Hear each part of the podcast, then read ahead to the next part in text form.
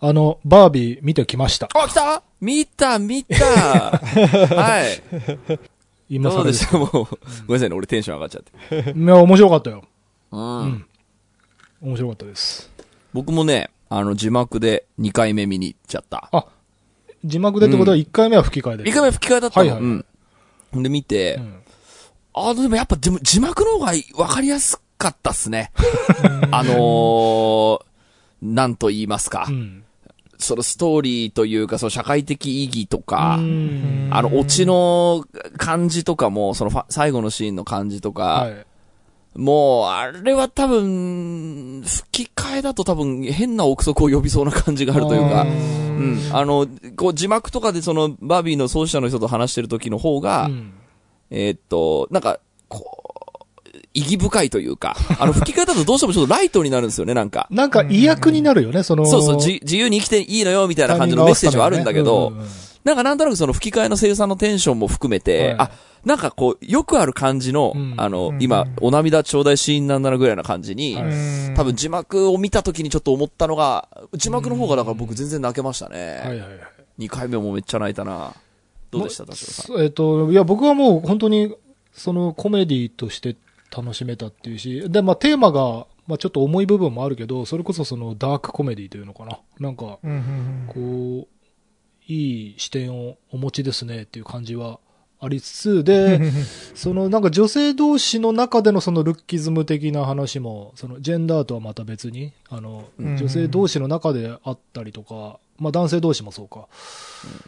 とかあったけど、でもやっぱりね、俺、音楽でその歌詞が最初の方で、あの、ピンクっていうので、PINK っていう頭文字に、なんか、うんえっとね、最初は、なんだっけ、なんかその、ポジティブな言葉が載ってるんだよね。そのいはい。バービーが明るい性格の時は、その、ポジティブな言葉が載ってるんだけど、なんかネガティブ状態になった時に 歌詞が変わるんだけど、なんだっけな、P が、パニックとかだったっけな、パパニックで愛が、あイライラするみたいそうそうそうそうな字幕だったね。なんかその、PINK っていうのに合わせて、その、最初は明るい言葉を歌ってたんだけど、2回目のその、ネガティブバージョンになったら、K っつって、なんか、K から始まる何かワードが来るのかと思ったら、ですって言ったら、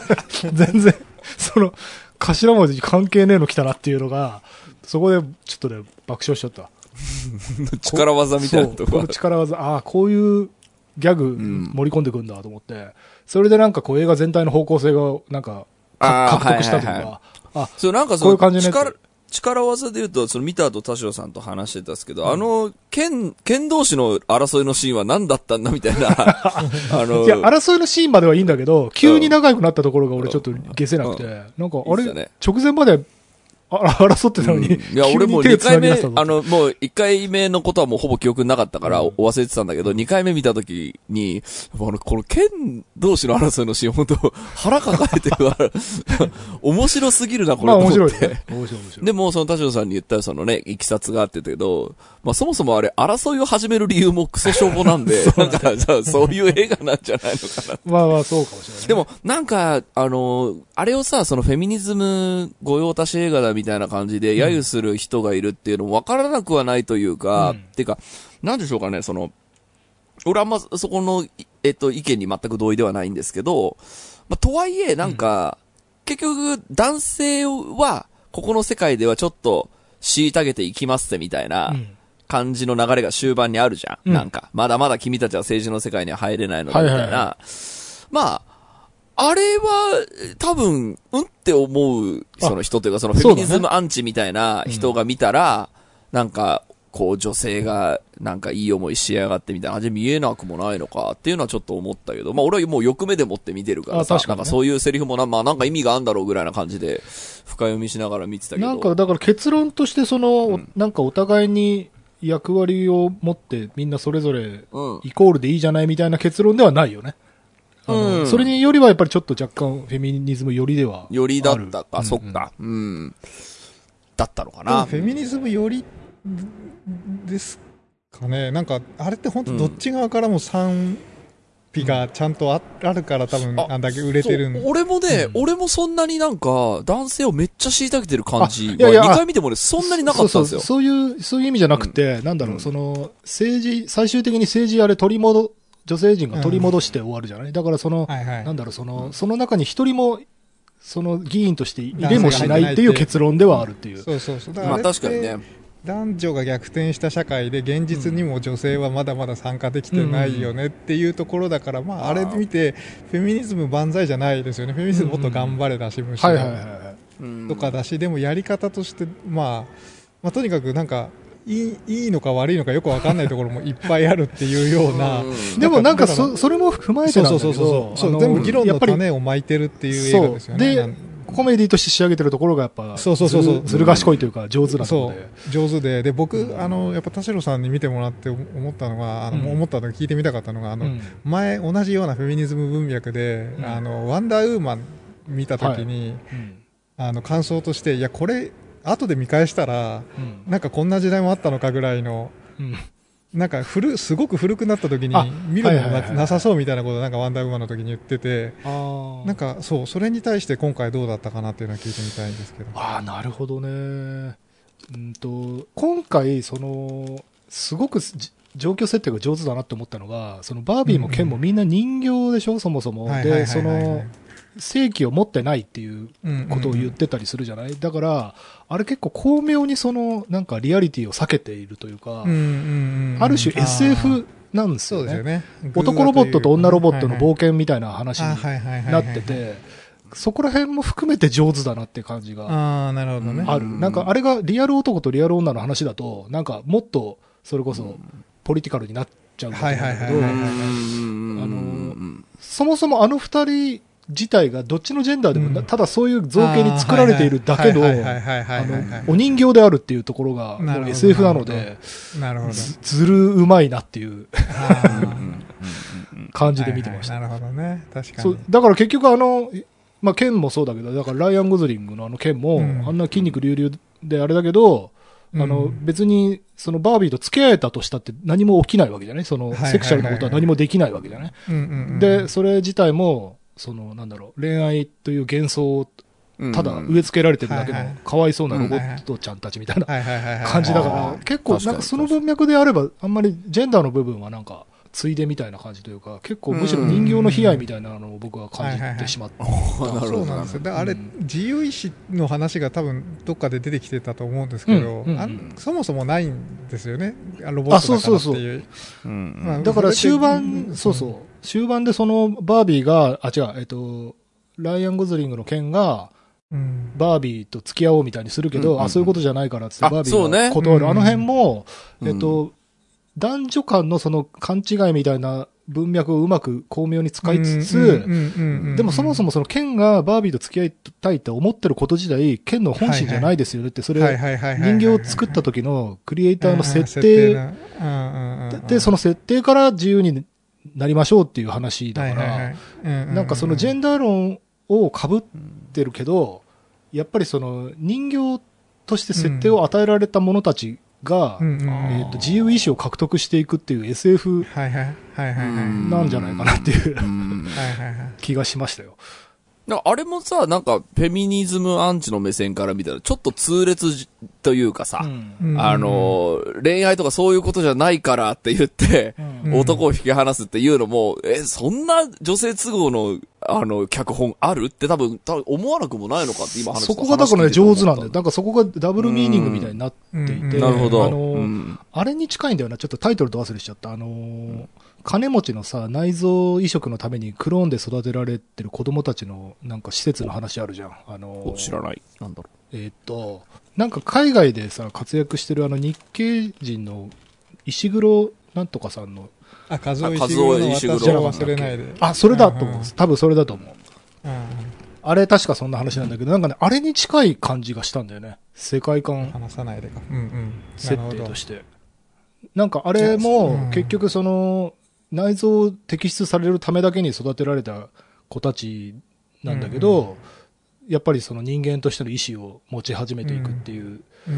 んなんかそれに近い感じ。う。うん結構ダーク SF 的な感じがはいはいはい。バービーにもありましたね。うん。あのーなんかいやそれで言うとこのジェンダー論も確かに大きな、あのー最近の映画に映画のテーマとしてなりやすい話でしょうけどうん。自由意志そのものもなんかそれこそ人間自体に自由意志って本当にあるのかどうか問題ってあの物理学とか哲学とかみんなやり始めたうん。のがこのなんか20年ぐらいだから結構そこがあのフィクションとかの話にもうん。影響してるというかモチーフになってる話はすごい多くて、まあ、まあそれこそ一番古い話で言うと今回のあの映画もうん。アダムとイブみたいななんかね知恵の実がみたいな話をや解説してるというかグレタ・ガービック自身もモチーフでそれって言ってるようなのもありますけどなんかそうそっちの話として結構深いところまでもあるっていうその多層構造がなんかもうみんながなんか解説したくなるああ、うん。ってそうねいう意味ではんそうみんなやっぱ見たらどんな感想を持ったらみたいなのでうん。まあ映画当たったんでしょうけどなんかそれ、それ自体そ そそのそうやって映画解説すること自体が男のあの悪い癖みたいな風にも描いてるし うん。だからもう何重にも張り巡らされてるんだけどなんかすだけど今入り口はバービーだしなみたいななんかすごいその語りたくなる、その構造をしてるよね。なんか、うんうんうんうんだから明るい、な、なんだろう、ピンク色のノーラン映画みたいな感じ。はいはいはいはいはいはいもうバーベンハイマーですねだからそれこそーバーベンハイマーで、あの二つがくっついたのもなんか、そういう理由かもしれない。あなるほど。面白いですね両方、社会的意義があったぞっていうこと。なるほど。さあ、ということで今週も始めます。はい。田代智和と、田淵智也のタタッチレディオ。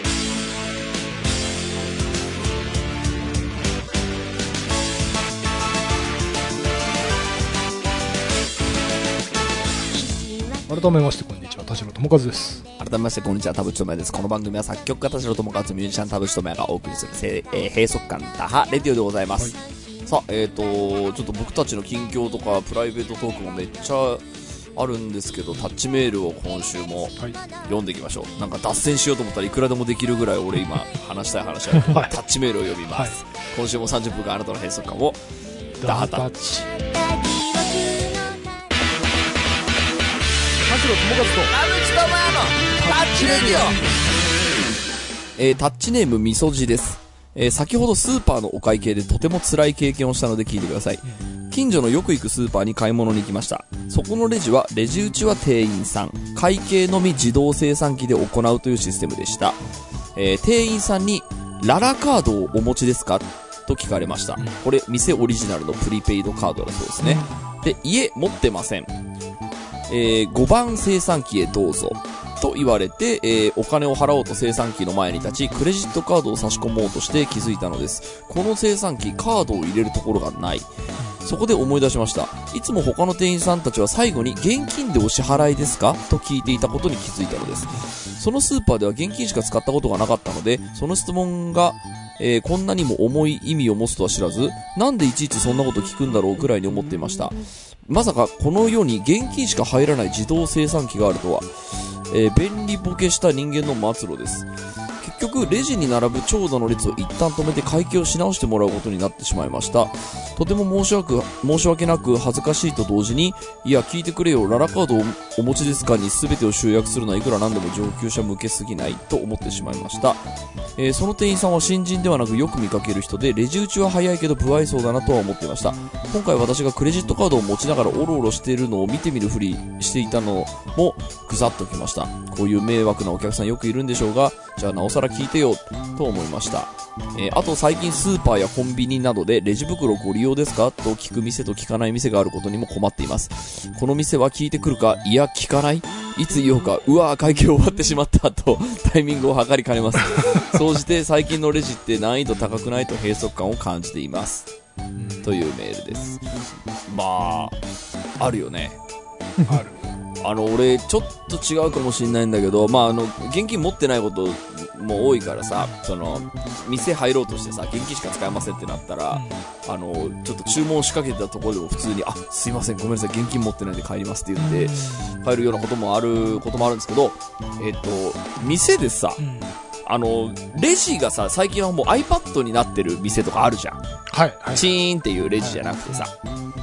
普通のだからさ、昭和のコーヒー屋さんとかだったらさ、もうあの古いレジ機があるからさ、まあ多分ここ現金しか使えないんだろうなぐらいな感じに思って、まあペイペイのシールもないし、その、ないだろうなと思って、まあここは現金だろうと思いながら現金の覚悟をする。まあまたはなければ去るんだけど、iPad があるのに、現金しか使えない店っていうのが存在するのよ。ある。あるよね。ある。へえなんでってあ思うの、ラーメン屋さんとかである。あるよね。なんか、レジが iPad だから、あ、なんか、やっぱ最近は iPad でやるんだね、みたいな。で当然なんかその iPad でなんか QR コード読むやつあるだろうと思って。あれは単にあれなのよ。その、計算機なのよ。計算機で、兼多分その、お店の方の、あの、帳簿になってるんだと思うんだけど、ただそれだけなの。そうか、それとクレジットカードとかその PayPay が使える、まあ AirPay みたいなものがあるとはまた別なんだね。またそれは別なの。うーんなんかあれはね、いや、あの、わかるよ。あの、最近行った飲食店でも、現金でお支払いの人は消費税サービスしますみたいな。のあったから、まあ店的にはね、やっぱり手数料取られるなら現金の方がいいわっていう気持ちはまああるんだろうけどさ、なんか、辛いじゃん？辛いじゃんっていうのは。そうだよね。レジ周りはね、俺も結構食料品買い物に行くから思うことありますよ。うん。その支払いに関してだと、えっ、とね、タイミングによるんだけど、僕もいくつかスーパーとかを併用してるんだけど、あの、俺が一番ちょっともう、ちょっと吹き出しそうになったのが、あの、なんか PayPay とかもさ、QR コード読むとかがあるじゃない？それで、そのなんとかペイなんとかペイっつって、それによって、なんかね、ラミネート加工された、あの、これを読んでくださいみたいなのが、レジの、はいはいはいはい。レジの脇にいっぱい刺さってて、うん。で、その、レジの人がさ、えっ、と、何ペイはっつって、そのはいはい。はいラミネートいっぱい束になってるから、その、何ペイの QR が書いてあるやつを、さって取り出してさ、で、はい、これ読んでくださいっつって、で、お客さんもさ、こう、震える手でさ、あ、そあ読まないな、読まないなとか言って、あの、そのデジタルペイメントさ、そのラミネート加工された紙を 引っ張り出してきてっていう、そこなんでそのめちゃくちゃにアナログなんだろうっていうのが、笑いが込み上げてきちゃって俺、そうね。これ、そこはなんでどうしてもデジタル化できないんだろうっていう。だから、あのほら、居酒屋のさ、注文端末の UI がいまいち良くない店みたいなのと近くて、やっぱ取り入れ方の時点で、やっぱそこ想像できてない店があるのよ。そうだよねう。ん。だからその、なんとなくその、電子端、ね、その決済は対応してた方がいいよねで、その、入れるんだけど、多分、まあ、松竹梅あってさ、あの、ユーザーライクなやつは、まあ、松だとして、その、梅の場合はこういうことになってしまいますって。でそれがラミネート加工された、そ の、束みたいな。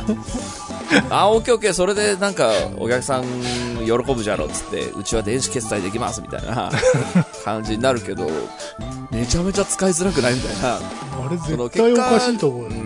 うん、その中途半端な感じになっちゃうと、結果もしかしたらお客さんが離れてしまうかもしれないような、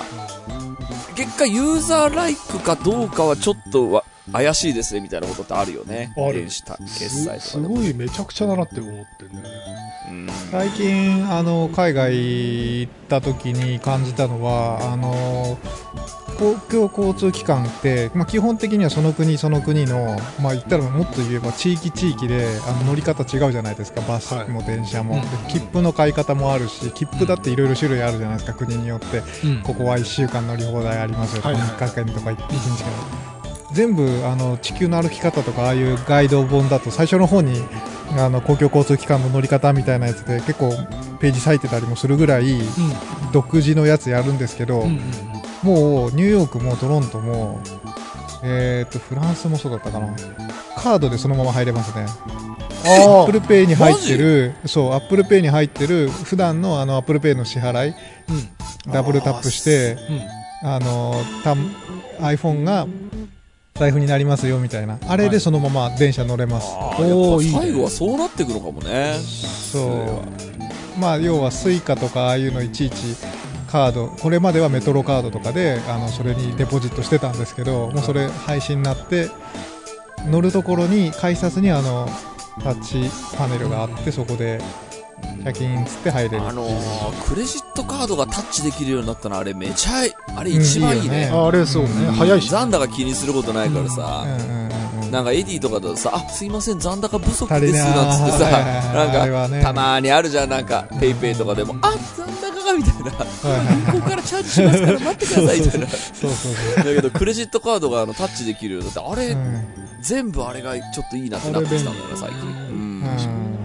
うんってなると、それまあ、電車乗るときにはその、クレジットカードタッチでできるの？そうそうそうそう。ええいいなめちゃくちゃ楽ですよ。本当に何も考えずにや電車乗れるとかバス乗れれば。うん。でもそうなるとさ、その、こう、今まであまたあったその電子た決済サービスは淘汰され、結局ビザマスター一択になっていくみたいな、その強者総取りの社会になるってことなのまあかしら、でも、あの、あれがなくなるじゃないですか、そうすると、あの、じ自動、いや、券売機。券売機の前でもう、ああの、いろんな国の人たちが、ああでもない、こうでもないっていう、その国の言語を、あの、選んで、みたいな、あれでみんなこうね、その国の印象決まるぐらいに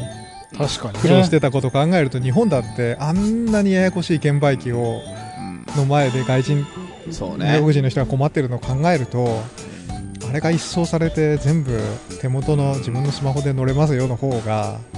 そうね。嬉しいよね。スムーズではある。でも、本当にその日本はあの、自動改札機もそうだけどさ、結局切符買う人いるかもしれないからってさ、こう券を入れるとこは残ってるとかさ、はいはいはいあの新幹線に乗るのだってさ、今は別に Suica にさ、登録すりゃ乗れるようになったんだから、もうこれ一本化しましょうでうん。いいし、まあ、あの別の話だとマイナンバーカードだってそうじゃん。はいはいはい。そうなんだけど、切符を買ってるわしたちはどうなるみたいなさ、健康保険証を持ってるわしたちはどうなるみたいな、それでなんかこう反対運動が起きて、結局なんか両方グダグダなまんま残っていくみたいな、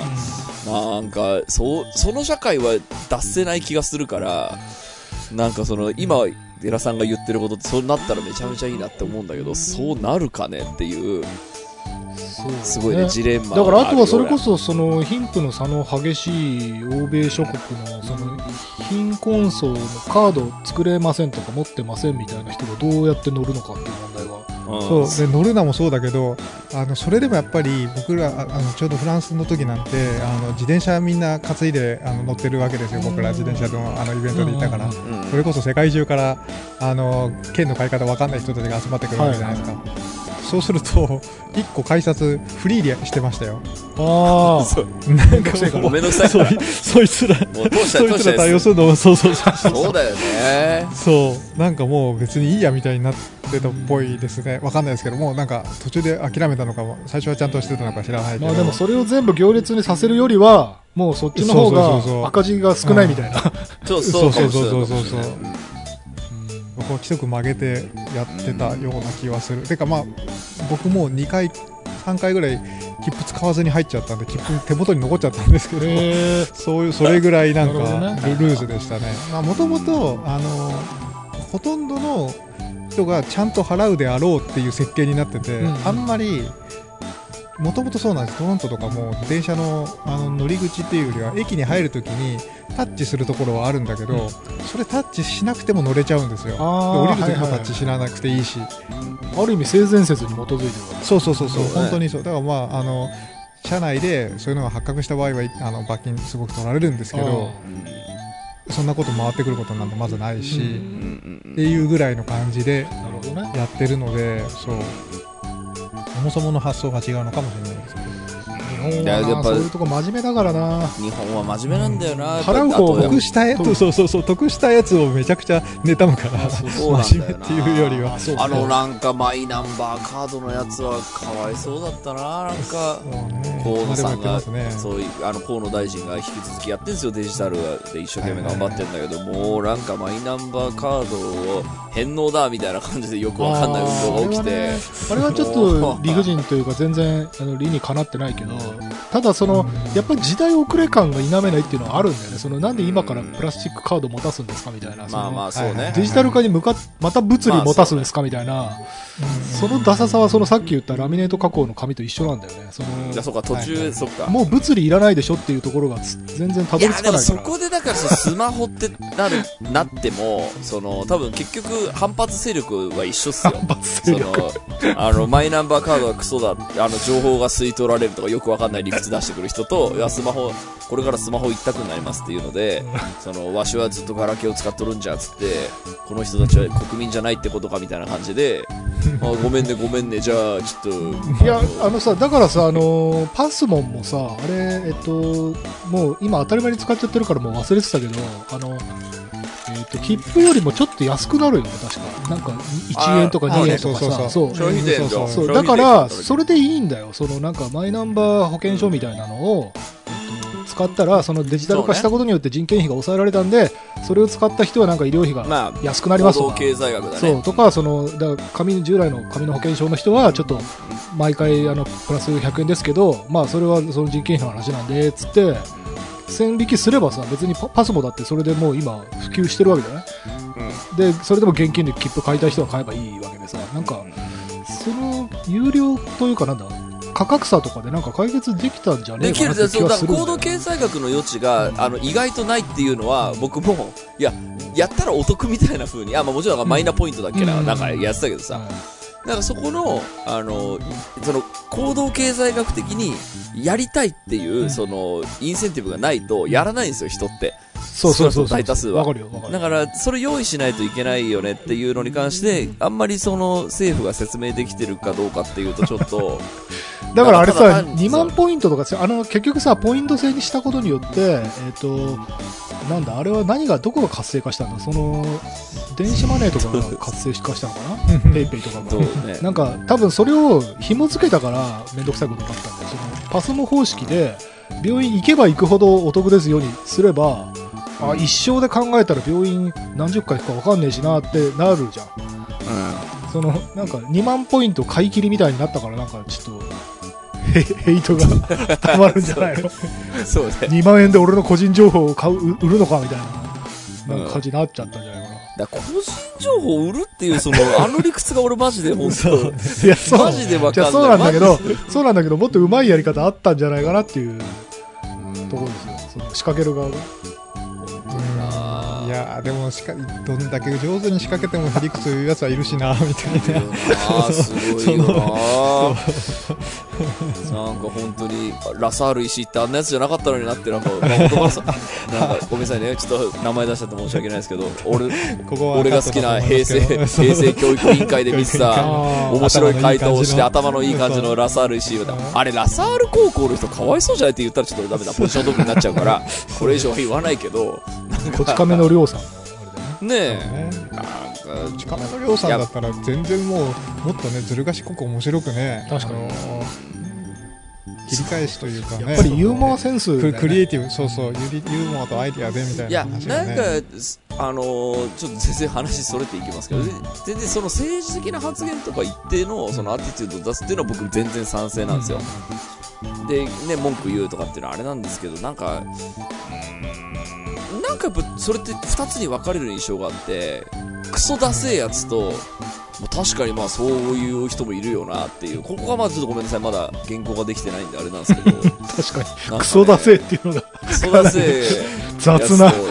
なんかそのなんですかね。ちょっとあんまりラジオでこう言ってもあれかだけどなんかあのーそのユーザーの巻き込み方がうん。クソダサいっていう人と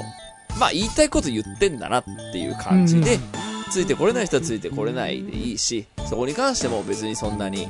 あの言ってる人はこうそんなに追わないしみたいな感じだったら僕全然政治的な発言は全然いいと思うの、うん。もちろん思ってることあるでしょうからこの日本に対してね。だからその自分のファン層をなんかこう審判にして巻き込んでみたいなのがクソだせってこと？うん。でもその巻き込むその対象がやっぱりちょっとそのちょこの単語を使ったら申し訳ないですけど弱者にえーっとを洗脳するやり方にちょっと近い感じがするんですよ、でなんかやっぱあのせいで本当に物事がこううまく進まない感じあるよねっていうのは政治だけじゃなくて僕いろんなところでこう思ってるところがあってねなんかこうやきもきするなって思っていますよ、はい。寄り添うふり寄り添うふりで自分の言いたいこと言ってるというかね寄り添うふりだけして想像力は別に。ねうん。あ、ちょっとごめんなさい、話それちゃったんですけど、もう一個あの、エピソードありましたけど、えースーパーやコンビニなどでレジ袋ご利用ですか？と聞く店と聞かない店があることにも困っています。この店は聞いてくるか？いや聞かない。いつ言おうか？うわー会計終わってしまった。これね俺違う。これね似たパターンで俺の体験談としては、あのねその店員さんによって聞き方が違うっていうのが面倒くさくて。なんかレジ袋ご入り用ですか？だったらあ大丈夫ですっていうふうに言うのね。その、まあ、エコバッグとか持ってますよっていうことなんだけど、うんその、なんかね、その逆の言い方してくる店員さんが、一つのお店で混在しているお店がある。はいはいはいはいはいはいはい。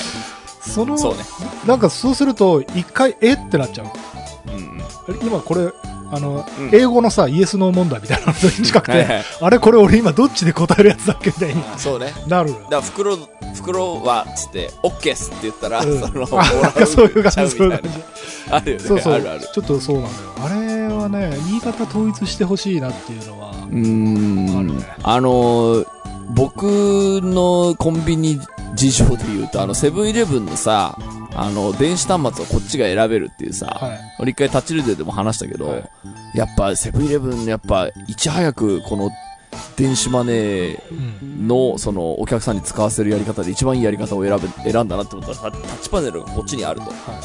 だから、その、俺は楽天 Edy で払うから、うんはいその、パンパンパンっつって、あの、 Edy って払って、んシャリーってやって終わりっていう風にしたいと思うんだけど、うん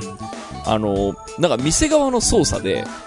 お支払いは何にしますかって言ってくるコマンドがあるところがあるの。うんうんうんで、多分そこは多分客が選べないようになってるのかなわかんないんだけど、あの、あれ困るんだよね。俺はもう、 Edy っていうボタン押そうと待ってるのに、待ってるさなか、お支払いはって言われて、すごい恥ずかしい思いするんだよね。ああ、ごめんなさい、あの、 Edy で、つって。で言ったら、ID ですか？って、ああ、ごめんなさい、楽天の Edy で、みたいな。ある。もう、せっかくセブンイレブンのさ、うん大元がうまくその、こう、ハックを見つけてくれたのに、ソリューションを見つけてくれたのにだ。結局なんかお支払いどうしますかって、これ誰のせいなの？ってなんか思ったりするんだよね。のーまあそうね。だからお店が違えばね、仕方ないよね。そのお店ごとのルールが違うっていうのがあるよね。あとコンビニで言うと俺あれだな。あれが嫌だな。コンビニで袋もらわない場合の、意外と多めに買っちゃった時の荷物入れ場がないっていうのが、あれが嫌だな。ああ、ないか、そうね。なんかま、ないっていうか、後ろの人を待たして、そのレジ台で入れさせてもらうか、あのちょっと脇それて入れるんだけど、その、それた脇っていうのは別に台になってない。なんか、はいはい。ちょっとそのコンビニの商品棚みたいなところをちょっと使わせてもらうみたいな感じで、あれ、店員さんが基本入れてくれるんじゃん、コンビニって。あのーで自分で袋買わなくても、おその自分で袋も持ってった袋、ああ、そっか、自分で入れるのか。そうそうエコバッグそうか、そうか、そうかそうそうそう買いすぎた時ね。そうそうそうはいはいはいはい、確かにね。これはね、コンビニには確かに、えっ、と、ないかな。ある、なんかね、あるところもあるんあるとこもあるそう。でもないところもあの、イオングループのマイバスケットにはある。あれってコンビニなの？コンビニじゃないから、ちょっと今スーパーだなと思って今言ったんだけど。セルフレジもあるんだけど、マイバスケットは。だけど、ちゃんと、あの、袋詰めするとこが台としてあって、これ重要だなって思った気がする。そうなんだよね。だからもう、すでに確立しちゃった店内に、新しいシステムだけ入れてもどうしてもそうなるっていうのもうん。あるんだろう。だから、い今から新規開店するセブンイレブンとかだったら、もしかして、あの、パック詰めするエリアあんのかな？あるうーん、まあ、そのユーザーの需要があるって、企業側が思っている保証もちょっとないから。あとさ、やっぱコンビニってもう、ぎゅうぎゅうに、その、なんていうの、積み上げる陳列で上がりを出す店だからさ、その、無駄なエリア作りたくないんだと思うね、基本的に。だな気はしますけどね。から作らない気がするんだよね。そんなコンビニで大量に買うっていうのは、まあ、そんなにないからね。大量にってこともないんだけどね、あの、ちょっとさ、なんか、スタジオの隙間時間とかにさ、あ、ちょっとじゃあ買ってきますよみたいな感じで、はいはいなんか、お菓子とド2リットルリの。ンク人数分みたいな、そう、そうするとちょっとなんか、10 15点ぐらいになっちゃはいはいはい。そうね。う。あれで、がなんかあの、店員さんの人が、あの、ビ,、まあ、ビニール袋用意してくれる場合はさ、なんかこの袋で入ると思って入れてたら、なんか途中から、あ、なんかあんま入んないとか言ってもう一個でっかいの用意したりして、なんか、あるんだよ。はい、大あとそ変そうだなって。の店員さんのそのなんだろうパズル能力が低い時になんか平たく入れてほしいものと、あの、縦に入れてほしいものとか、ぐっちゃぐちゃに、なんか、最後逆さに入れたりして、ああ、逆さに入れたら危ないよ。そうめちゃくちゃな入れ方だな、みたいな人いる。あれ嫌なのあるある。あれはそうね。あれだったら自分で入れさせてくれよね。だからそこに関してのそのカスタマーサティスファクション目線のマニュアルはないんですよ、コンビニには。あの、コンビニのメインターゲットはこういう人で、こういうのを買う人が多いから、そういうたくさんの商品を超詰めるみたいなことは想定してないというか、まあ、そこはあの、メインターゲットだと思ってないんだと思うんですよね。そうっていう気がするね。あと、この流れで、あの、いよいよもって、もう、言いますけど、紙ストロー本当に良くなくないですか？だ。紙ストローは良くない。もうこれ、人類の失敗だと思うんですけど、あれ、誰が言い出したの？誰が言い出したのあれ？そもそもグレタさん？グレタかな？わかんない。その、そ誰の、そうね。あれやばいって、本当に。やばいよね。本当に良くないって。なんか環境負荷っていうか、なんだっけ？あ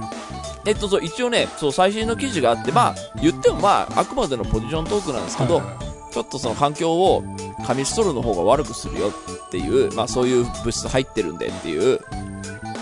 えっ、と、記事があったんで、うんあの、まあ、あの、そこは紹介しませんけど、まあ要約すると、あの、紙ストローも紙ストローで100%環境にいいわけじゃないんですよみたいなはのも今研究結果として出てるので、い。そうだよね。もう俺的にはもう鬼の首取ったように、あの、まあ、あの、環境に負荷あるないは置いといても、マジで飲みにくいから、美味しくないしね、そう。本当に、ドリンクも美味しくなくなるし。あれ、客、客減るぜ、だって。いや、どうなんだろうね。ま、あと企業はなんかその、国かなんかどっかからの要請で仕方なくやらされてるとこもあるような気がするけどね。ちょっとね、だって本当に行かなくなるって、あれ、店に。いいじゃん、あの、スタバのやつで。あ、スタバごめん、俺、ブラックコーヒーしか飲まないからわかんないけど、あの、ストローない蓋があってさ、うんうんうん。もうそれで、で、いいいじゃん、そのストローをなくするっていうので、いいのにって思う。そういえばさ、それで思い出したけど、一時期その、エコ箸とかさ、なんかエコなんとかっつってさ、自分で持ち歩きましょうみたいな、前端ね。一瞬流行った気がするけど、あれみんなまだやってる？なんか俺見かけなくなった。まだあれ、俺のやってるみんな。記憶だと、うん最初は割り箸なんですよね。で、割り箸を使うと森林伐採、森林伐採っつって、うん良くないぞっつって、じゃあ前箸持ってこうみたいな。うんで、そのタイミングで、あのーその松屋とか、まあ、ラーメン屋とかもプラスチック箸を入れ出したでしょ。で、そうすると、あ、なんか意外と経費が抑えられたぞとか、割り箸買わなくて済んだぞってなるから、だから前箸持ってく意味って結構一気に減ったんですよね。そうかそうか。割り箸じゃなければいいのうん。で、結局割り箸も、なんか、あのー多分言うてもそんなその森林伐採、森林伐採みたいな。そもそも端材だもんね、その、そう、ま、マジでやばいっていうわけではな、な、ないよっていう、あの、まあ、主張もあるみたいなんで、まあ、ごめん、僕ここちょっと僕詳しくないんで、あの、うん。ちょっとふわっとしか言えないですけど、っていうので、割り箸って本当に悪者ではなかったっていうわけでもないみたいな、そうか。その説も今、ある感じなんで、結局それで、まあ、うやむやになっていった印象なるほど。ですね。。それでみんな飽きたのか。で、マイ箸は持ち歩くの面倒だもんな。いや、一時期見たんだよ。見かけたんだよ。うんあの、あ、こういうのこれから流行っていくのかなと思ったら、スンといなくなったから。でも確かに田淵君のその説がそれかもね。割り箸じゃなけりゃいいってことになったんだね、多分。そうね、プラスチック箸になって、いや、俺も確かに、あ、確かにそっちの方がいいじゃんってちょっと思ったのよ。で、なんか、あの、割り箸はやっぱり一番、あの、高級なおもてなしだからっていう理屈も見て、あ、まあ確かにこれも一理あるなと思って、うん、で、だから割り箸を使いたい人は割り箸使うでいいんだけど、プラスチック箸もあるから基本プラスチック箸をみんな取るし、みたいな、あの、こう、ゾーニングみたいなのが。できてたので、まあ店にもよりますけどね、うん結構プラスチックの店増えたでしょ、だって。増えた増えた。確かに。であれを最初に開店の時に買っときゃ、その、なんか結果どっかでその割り箸をずっと買い続けるよりまあそうだね。いいんじゃんみたいな感じゴミも減るしねなったような気はするっすけどねなる。これもとにかく紙ストロー本当にあれ、うん客が減るからやめた方物がいいっていうのくなくなるよね。あれは俺も本当に、あんまりしなしなにならない紙ストローみたいなのが出てきたらまだちょっと 見上げたもんだなって思うけど、だって、ふしなしなになるじゃない、あれ。やね。ばいってあれ、本当はい、ありがとうございました